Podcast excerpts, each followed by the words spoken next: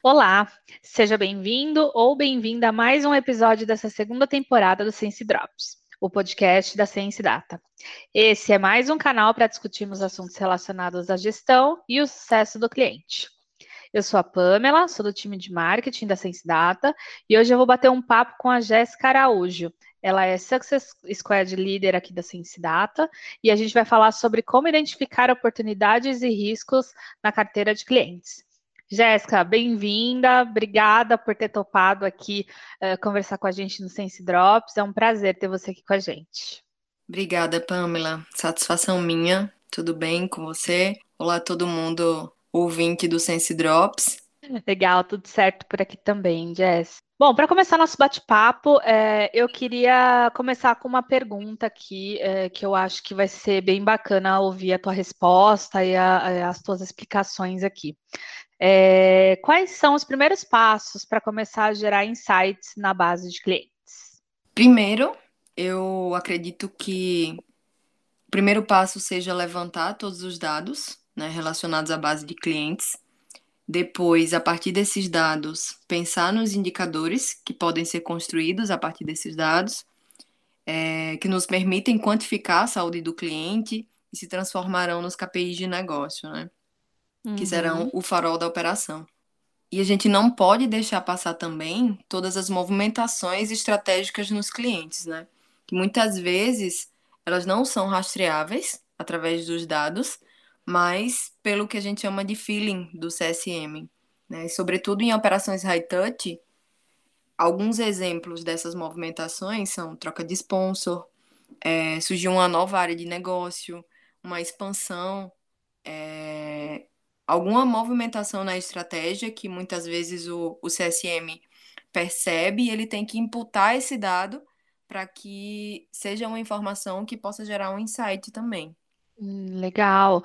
É, acho que você destacou aqui dois pontos legais, que é uh, levantar os dados, né, e transformá-los eles ali em KPIs, informações, é, para gerar algum tipo de ação de fato.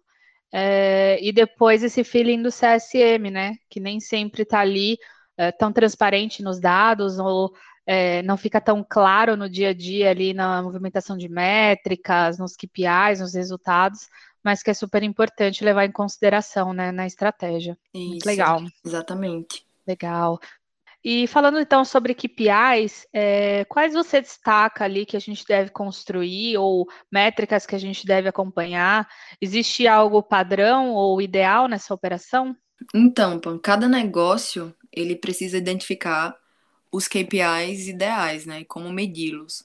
Então, uhum. cada empresa tem suas particularidades, mas existem alguns indicadores que eles podem ser replicados ou adaptados. Alguns como o score de engajamento, principalmente quando a gente fala do modelo SaaS. É, mas se a gente fala de negócios transacionais, por exemplo, a gente pode utilizar o comportamento de compra ou comportamento de transação, né? Alguns como recência, frequência, valor, indicadores de volumetria, entre outros. É, a cobertura de carteira, por exemplo, pode ser um indicador muito importante, que se cruzado com atingimento de resultado financeiro ou como influenciador no engajamento outros KPIs, pode tangibilizar algum tipo de resultado de CS, né? E alguns outros indicadores também que são menos preditivos, né? Que eles podem ser inicialmente aplicados, como o NPS, inadimplência, chamados no suporte. Então, a gente tem esses exemplos de, de KPIs, de indicadores de negócio.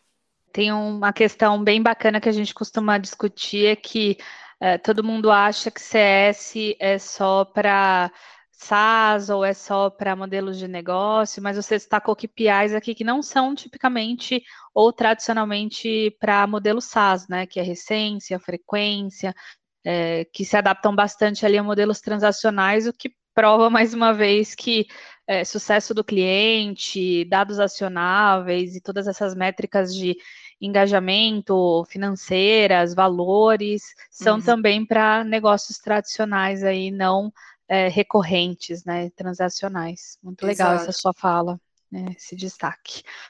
Bacana, Gé. É, e já que você mencionou esses últimos indicadores, né, a gente costuma falar muito sobre gatilhos de proteção. Né? Estão ligados aí é, bem intrínsecos aos KPIs que a gente costuma acompanhar ou construir, as métricas que a gente costuma acompanhar no dia a dia.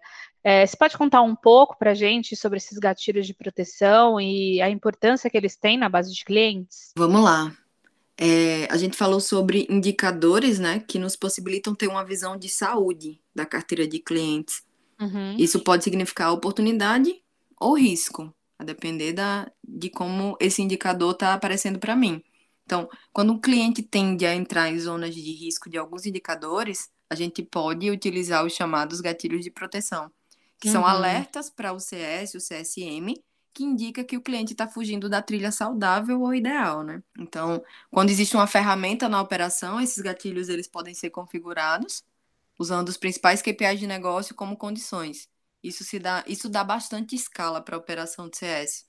Uhum. E, e confere muita segurança a gente saber que o sistema está indicando o momento certo de agir com o cliente e a gente poder, de alguma forma, se antecipar a um possível churn, né? Legal. Então, mas assim, nada impede também daquele cliente que não tem uma ferramenta de CS começar o desenho desses gatilhos na operação. Uhum. E aí utilizar isso como uma ferramenta de segurança, né? Para o CS agir exatamente quando aquele gatilho de proteção está me indicando algum risco e alguma hum. fuga da trilha ideal. Uhum. Legal. Tudo se facilita com uma plataforma de gerenciamento de CS, né? Mas Isso. nada impede de você começar aí antes de ter o Sense Data implantado na sua empresa. É importante frisar. Exatamente.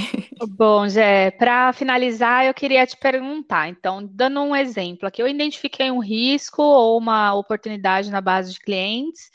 E agora? O que, que eu faço, que áreas que eu aciono, como o CSM toma as medidas necessárias, como tornar esse dado que eu tenho em mãos agora de fato acionável, transformar ele numa informação útil e de fato transformar ele numa ação. É a pergunta, e agora? O que é que eu faço? Hum, exato.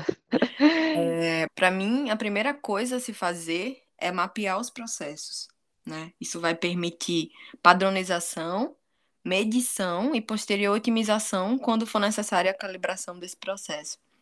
Então, para que o CS saiba exatamente o que fazer nas situações, sejam elas de risco ou de oportunidade, é preciso um processo bem definido para cada situação, porque os processos eles possibilitam escala. E é importante aqui ressaltar que esses processos eles podem e devem ser remodelados, né? Eles são dinâmicos. Uhum. Então, o processo aqui é um instrumento de escala e padronização. Assim, com processos bem desenhados, a gente consegue ter playbooks assertivos, uhum. né? E transformar os dados em ações. Sejam essas ações para o time de CS, seja direto para o cliente, de acordo com o melhor cenário e o modelo para o seu negócio. Então, entender exatamente qual é o processo a ser cumprido a partir de um determinado é, gatilho uhum. da operação, o seu time vai saber exatamente como agir, seja numa situação que me indique risco, ou seja numa situação que me indique oportunidade, né? Na minha carteira uhum. de clientes. Sim, acho que resumiu bem aí o que, que a gente pode fazer nesses casos, né? Você falou até uh, de processos em escala, né? Quando você tem um processo bem desenhado, bem definido, seu time já toma a ação imediata e você também tem a possibilidade ali de escalar a sua operação. Muito legal. Lembrando que a gente gravou uh, o primeiro episódio do, dessa segunda temporada do Sense Drops uh, com o Matheus Pestana, que é CEO da Sense Data, e ele falou bastante sobre esse processo de escala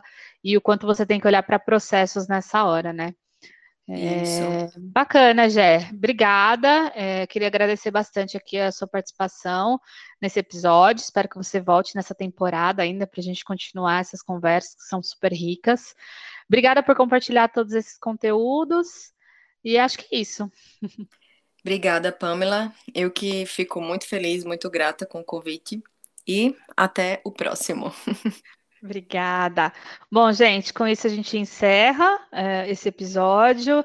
Eu espero que você aproveite essas dicas aí no seu negócio, no seu dia a dia e continue acompanhando aqui os nossos conteúdos. Até o próximo episódio.